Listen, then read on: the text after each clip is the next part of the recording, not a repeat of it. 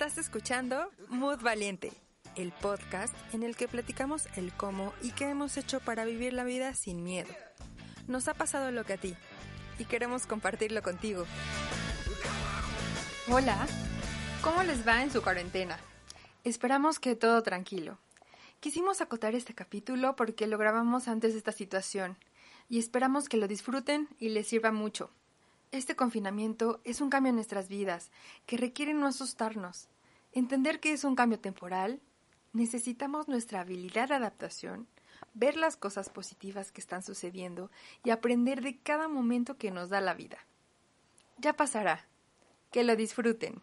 Hola, ¿cómo están? Hoy en este capítulo vamos a hablar de algo que estamos viviendo, porque uno no puede hablar de otra cosa más que su propia vida.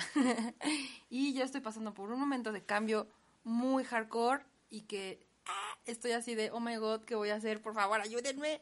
Pero está bien, todo pasa por algo bueno. Y pues el tema es el cambio. Y lo primero, primero fue buscar la definición. De porque, cambio. Ajá, porque ambas teníamos como ideas, ¿no? Entonces encontramos que cambiar significa desprenderse de una cosa y recibir o tomar otra en su lugar. Mm, Poner una cosa o una persona en el lugar o, o puesto de otra y trasladar o hacer que una persona o cosa pase a ocupar otro sitio. Wow, esa me gusta. Así es. Son muy interesantes todas. Y también nos dimos cuenta de la increíble ironía de que lo único constante en la vida es el cambio. O sea, es una paradoja. Porque en la vida siempre te dicen nada es para siempre, este, supéralo, pero ¿qué tal que nada es para siempre? Es un cambio. Y a mí me causa como pensar que el cambio son ciclos, o sea, la vida es un ciclo, ¿no? Y hay ciclos chiquitos, y hay, chi- hay ciclos, hay ciclos grandes, ¿no? O sea, un ciclo puede ser, por ejemplo, el ciclo lunar, que son 28 días, o el ciclo menstrual, pero también la vida es un ciclo. Obviamente, sí. Entonces, y que todos los ciclos llevan cambios. Todo el tiempo. Y quizá a muchas personas nos cuesta trabajo el cambio, porque también detectamos eso, que hay como Ah, dos, vertien- tipos. dos vertientes muy fuertes de, de personas a las que les gusta y les encanta el cambio, que siempre haya cosas nuevas. que- Todo eso, y estamos las personas a las que nos encanta mantenernos en nuestra zona de confort, que decimos, qué padre está aquí, esto ya lo conozco, ya sé que es seguro, ya sé que es estable y me la paso muy bien aquí. Oye, a ver, a mí no me cabe en la cabeza. Bueno, será porque yo soy de las personas que me gusta cambiar. Así que siempre me aburro si no cambio. Pero no me cabe en la cabeza que a ti, por ejemplo, sientas Agustín no cambiar. A ver, ¿tú- ¿a ti te cabe en la cabeza que yo quiera cambiar siempre? No, porque yo digo, porque ese se tiene que llevar a ese punto de nuevas cosas, de lo inesperado, de lo desconocido, ajá, de cómo sabe que esto nuevo va a estar padre. Ajá. Sin embargo, creo que ambas eh, ideologías tienen sus pros y sus contras. Claro, claro. Y ni tanto así de que no cambio nunca o cambio, cambio, cambio, cambio, cambio, cambio, porque ni una ni la otra nos beneficia, ¿no? Exacto, porque el, el estar cambiando constantemente también te aleja de conocer lo que es la estabilidad, lo que es estar quizá en periodos más largos en una situación, en un trabajo, en una relación. Y que también aprendes. Exacto, que todo es aprendizaje. Y también el ser una persona que no te guste el cambio te hace sufrir mucho. Porque la resistencia al cambio simplemente es padecer todo el tiempo Mm. algo que no puedes evitar. Oye, entonces, a ver, ya dividimos de dos tipos de personas, ¿no? Dos Así como es. perfiles.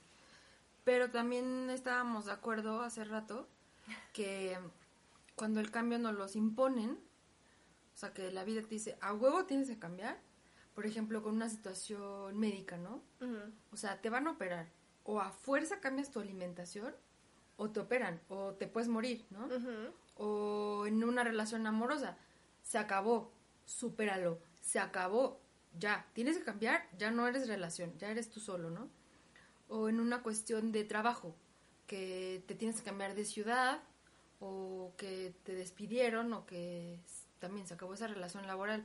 Cuando es a huevo la, el cambio, tanto a los que nos gusta cambiar como a los que no nos gusta cambiar, también nos, nos cuesta trabajo. No la pasamos mal. Sí, creo que es un factor común. Porque nadie le encanta que te impongan algo. Porque a ustedes, por ejemplo, les gusta cambiar, pero les gusta cambiar cuando ustedes se sienten listos y dispuestos de ya estoy interesado en una nueva faceta de mi vida, ya quiero cambiar. Pero si de repente tú te la estás pasando muy padre y dices, ah, sí, en unos meses quiero igual y busco algo nuevo. Y te lo adelantan y te dicen, pues no, ahorita, ya, no la pasas tan padre. Sí, yo creo que ahí tienen que ver algo con el ego, ¿no? Porque, por ejemplo, mi mamá, que me ama, yo lo sé, me, me dice, oye, cambia esto, ¿no? Y hay como un eguito, y que a veces se me vuelve egote, y que te está, ah, no, pues solo porque lo dice ella, no voy a cambiar, solo porque no quiero, porque... Y eso pues también te trae una, un malestar, ¿no? Porque, o sea, el ego ahí se mete bien cañón. Sí, al final yo creo que este mi esta situación de miedo, ego o todo o esta al final resumida resistencia al cambio es provocada por el ego queriéndote rescatar de un posible riesgo, de un posible algo, hay algo nuevo y no me está encantando esto. Ajá, y tiene que ver también con el neocórtex, ¿no? Que es la parte que nos hace racionales y diferentes a los animales. Es el cerebro que piensa, que razona, que ve la lógica. Y también como que su objetivo es tenernos a salvo, porque pues ya con los otro, el cerebro instintivo y así, pues sí podemos, bueno, tener otras habilidades, pero es esa voz que te dice, pero ¿para qué vas? Pero si ya sabes que está difícil, si estabas bien ahí, ¿para qué te metes ahí? ¿No? Exacto. Entonces... Pero justo Lore y yo hablábamos que cuando suceden estos cambios bruscos, ya sea que te gusten o no los cambios, pero que te ves orillado a vivir uno, se podría relacionar con las etapas de, del, duelo. Pasas como por un ciclo similar, ¿no? De estas cinco etapas de negación, y ira, negociación, un poco resistencia o resignación y depresión y aceptación. Sí, porque a fin de cuentas, como dice la, la definición de, del dictionary, estás cambiando una cosa por otra. Entonces ese cambiar una cosa por otra o persona por otra a fuerza tienes que ver sobre el, apego, ¿no? Entonces, pues lo primero es como, no, esto no me puede estar pasando a mí. La negación por completo, resistencia, no, yo no quiero esto, no está padre, no está sucediéndome, no. Porque a mí, no. ¿Que te ha tocado vivirlo? Ah, sí, tengo que confesar que me estoy mudando. Bueno, sí, me estoy mudando ya, es una realidad. O sea, iba a decir, me voy a mudar, pero no, o sea, estoy mudando. Es un hecho. En la negación total. Y sí está cañón, porque a mí que me gustan los cambios me está costando trabajito. Estás en una etapa de, negación, de no quiero esto, no me gusta, no me quiero mover de aquí. Sí, sí, sí. Y también te da, la segunda etapa de la, del duelo es la ira. Como que te da coraje, ¿no? Es como entre ira y berrinche. ¿Por qué? ¿Por qué me tiene que pasar esto? No, y este, y no quiero. No quiero mover. Ah, no. Y te enojas porque te molesta que estén sacándote de esta zona ya conocida y que donde estabas muy a gusto. Exacto. Y entonces pasa a la negociación. Esa fase, cuando la leímos así también del libro, decía como que una parte ficticia, ¿no? Por ejemplo, si fallece alguien o, o perdemos algo, siempre es como, ay Diosito, no seas mala onda, así. O sea, como que negocias con un ente superior a ti porque a veces no te sientes como con el poder de, esa decisión, o sea, está fuera de tu, de tu control. Entonces sientes o piensas, el humano piensa que hay una fuerza mayor, o bueno, sí la hay, ¿no? Pero entonces como que comienzas, yo pensaría como hablar solo.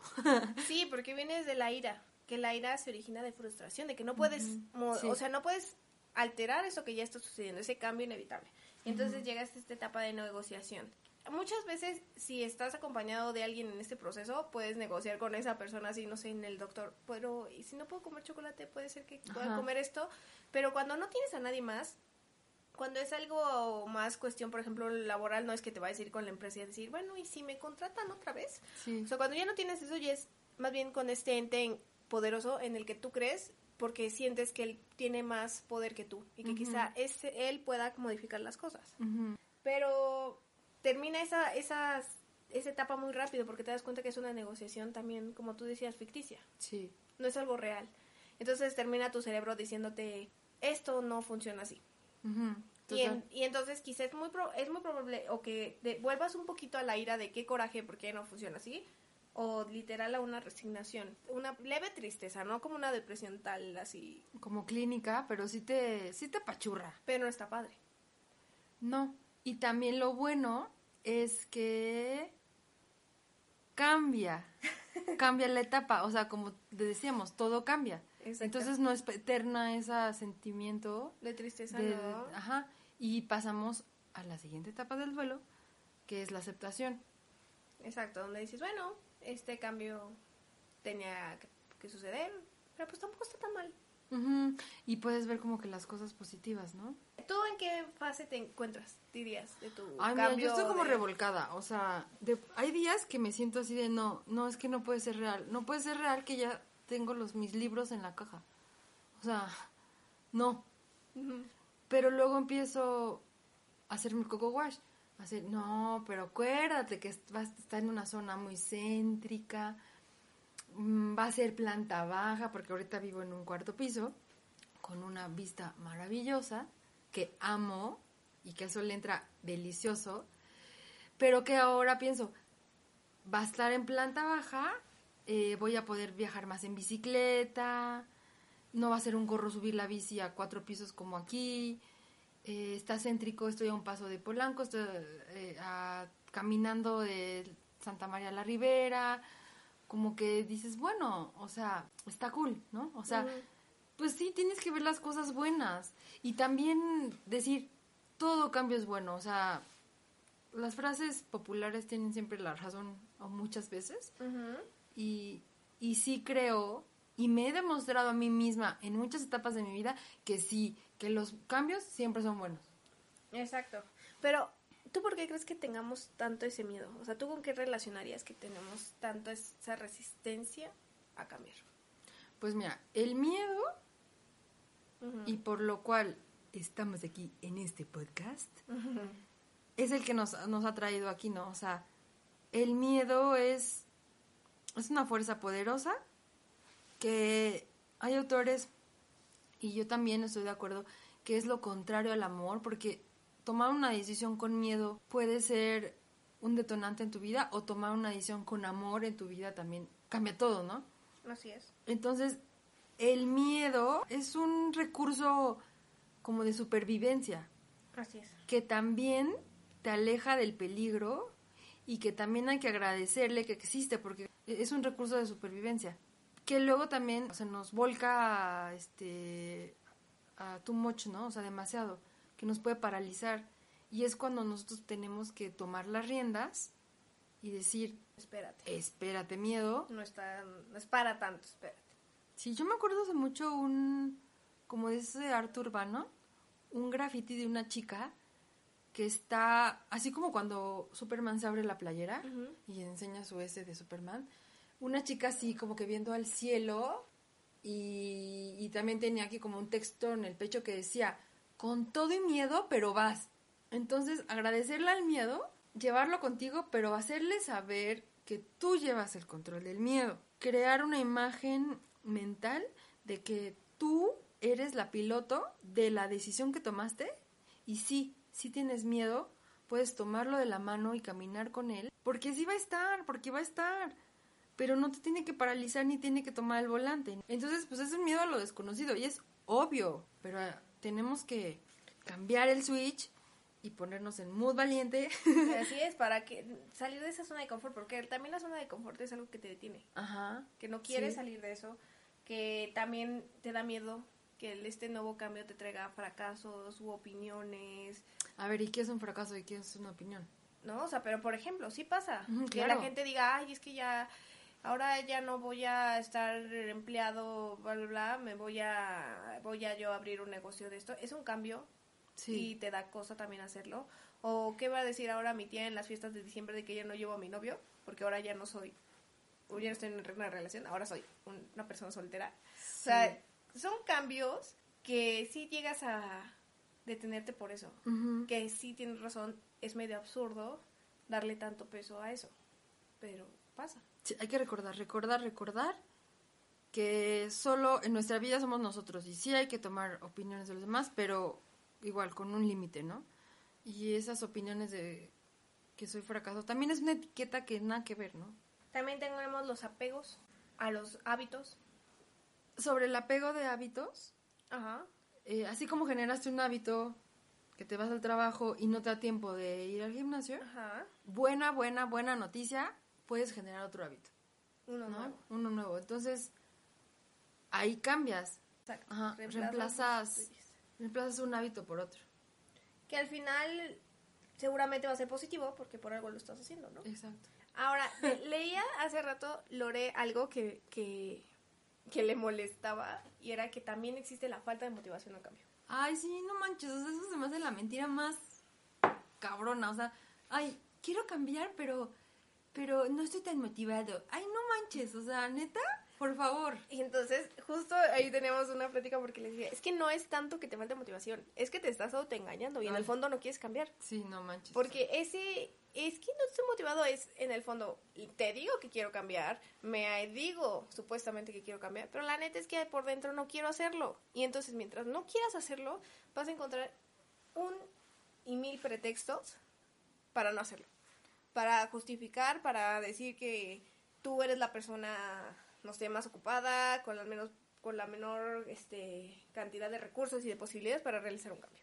Cuando no es cierto, ¿no? Ajá, o el mega pretexto es que, es que ahorita no tengo dinero para el gym. O es que ahorita no tengo dinero para comprar el libro que dices que, ay, no, ya, o sea, tenemos el internet gratis. Puedes ir a correr al parque. O sea, el pretexto está horrible. Entonces, sí, justo le decía, no es que exista la falta de motivación, coincidimos ambas en que no existe la falta de motivación, existe el, el autoengaño. Sí. Decir y fingir que quieres cambiar, pero la neta es que no... Todo está en tu contra. Exacto, o sea, esas personas o cuando estás con una pareja que te dice, no, de verdad es que yo quiero cambiar, pero es que siempre he sido así. No. Y Sí. tienes mucha razón, nunca has escuchado eso que te dicen, nadie puede cambiar hasta que tenga genuinamente las ganas de cambiar ellos. O sea, uno no puede cambiar a otra persona No. hasta que esa persona no quiera cambiar. Sí, Es estoy de real. acuerdo. Y entonces, también, ¿qué, qué recomendaciones darías para que este proceso de, de cambio no fuera tan invasivo, tan agresivo? Pues miren, el primer tip es eliminar las ideas y las creencias limitantes. Lo que tú decías, ¿no? Es que yo siempre he sido así. Sí, o sea, puedes desaprender. Claro, claro. Exactamente, porque a fin de cuentas, una creencia limitante es un conocimiento adquirido, Así es. que te lo dijo la abuelita, la mamá, la sociedad, ¿no? Y creciste con esa idea de, bueno, es que yo nunca he sido buena con el deporte, por ejemplo. Entonces, otra buena noticia, si así aprendimos esa frase, esa creencia limitante, ¿qué crees? La puedes desaprender y aprender otra. Entonces, en vez de decir, yo siempre he sido mala con el deporte, decir, no, o sea, estoy aprendiendo, aún no me sale 100%, pero en esto estoy, Exacto. ¿no? También es parte de responsabilizarte. Ajá. De decir, está aquí el cambio, sí, me toca a mí, me lo tengo que chutar. Y dejar de, de victimizarte. Ah, sí, el juguete de la víctima. Sí, dejar de decir, no, es que me están pasando a mí estas cosas, es que yo no quiero, bla, bla. Es que Nadie ya lo quiere. intenté, ya lo intenté, pero no puedo. Pero es lo que hay. Y Sí. lo mejor es tratar de enfocarte en llevarlos o sobrellevarlos lo mejor posible que decir, ay, es que yo, es que... Porque de ahí no avanzas. Ay, y no. victimizarte no te lleva a ningún lado. No, y también sabes que puede sonar rudo, pero es que da hueva. O sea, cuando tú ya eres responsable de tu vida, tienes que decir, bueno, es que ya tuve una mamá, ya tuve un papá, me cuidaron, gracias, pero ya soy un adulto. O ya soy una persona independiente. ¿no? Y pues sí suena como cachetadón, pero es real. Entonces es cuando dices, soy yo, me tengo a mí nada más y tomo las riendas de- del cambio que quiero. Y como tip, o como último tip, eh, tenemos uno que creemos que sería importante, que es buscar las cosas positivas dentro del cambio. Sí, y es también parte, yo creo, de la aceptación de, de esos duelos que decíamos, porque la lista de, de cosas positivas nos van a hacer como visualizar eh, qué cosas buenas vamos a tener en el cambio nuevo, ¿no? creo que algo bueno, un buen ejercicio estaría en pensar en algún cambio que han tenido y ver si al final resultó algo bueno o no, o qué es lo rescatable. Y pensar que así va a ser en todos los cambios a futuro. Siempre va a haber algo rescatable, algo bueno, algo positivo y algo que nos va a aportar y nos va a hacer crecer. Y también yo invitaría a que si todavía no puedes ver esa cosa buena que te pasó con el cambio, es que estás por allá toradín, ¿no? O sea, decir, no, es que este cambio nunca fue bueno. Sigues en negación. Sigues en negación. Y decir, no, espérate, entonces, ¿en serio no aprendí? Claro que sí, ¿no? Y también eso ayuda como a curar esa relación con ese duelo no curado de ese cambio. Porque a huevo que sí que aprendiste. O sea, sí es. ¿Tienes alguna recomendación, Lore? Malévolamente. Ajá. yo recomendaría que salgas de tu zona de confort todos los días. Por ejemplo, si te vas siempre en el mismo transbordo del metro, pues ahora intenta irte por Metrobús, ¿no? O, irte en bicicleta. Salir de lo cotidiano. Ay, sí, sí, sí, sí, sí. Pero te digo, o sea, malévolo, así, que te sientas incómodo. Que realmente digo, oye, en serio lo voy a hacer. Ajá, ajá. Y esas, de esas veces que tu ego te dice, ay, pero ¿qué chingados estás haciendo aquí? ¿Qué necesidad? ¿Qué necesidad? Si siempre te vas por barderas y nunca te pasa nada, mira, ahorita ya te metiste al charco, o sea, o lo que sea. O sea, de verdad, vivir cosas diferentes diario. Porque así como en pequeñas dosis, ajá, vas a ir acostumbrando a tu razón, a tu ego, a decir, ¿ves? Sobreviví a un cambio. Para cuando quieras salir de la zona de confort, a un cambio más grande como un cambio de puesto o cuando dejas un trabajo y emprendes, que es un cambio brutal, ya no te sea tan duro. Entonces ya estás como entrenadito en pequeños cambiecitos y ves que estar incómodo te hace crecer. Yo me acuerdo que tenía un maestro en la universidad que ojalá que un día nos escuche. Ojalá. ojalá. Que dice, yo te deseo infelicidades porque de las infelicidades creces. Aprendes. Porque si dices, yo te deseo que tengas una vida feliz, plena, perfecta, o sea, qué hueva, porque todo está lineal, o sea, sí está cool ser feliz, pero las infelicidades como que te hacen reaccionar y te hacen crecer. Entonces, me acuerdo cuando él nos las dijo en clase, yo dije, o sea, ¿qué tipo? ¿Cómo me, va, me está, ajá, me está deseando el mal, casi casi? Y ahora, malévolamente, lo veo que tenía razón. Entonces esa es mi recomendación de hoy. Mi recomendación de hoy sería una película. Eh... Sería La vida secreta de Walter Mitty. Oye, no la he visto. Está, está buena, quizá eh, no sé si para todos les vaya a parecer interesante. Sin embargo, sí nos lleva a, a preguntarnos un poco de qué hay más allá de mi zona de confort. Mm. El, las ventajas del cambio y sobre todo que los cambios pueden ser, es lo que decías, positivos. Ay, sí. Porque también vivir una, una rutina, como tú decías, de siempre lo mismo, siempre lo mismo, termina siendo aburrido. Entonces, por este miedo de no quiero cambiar, ¿cuántas cosas te estás limitando y cuántas cosas estás dejando de vivir? Quizás estás dejando de vivir increíbles aventuras solamente por, por esa situación de no quiero cambiar. Entonces, eh, justo esta película yo se la recomendaría y me encantaría que nos dejaran sus opiniones de si hacen el ejercicio que Lore les recomienda y cómo les va en ese ejercicio. sí.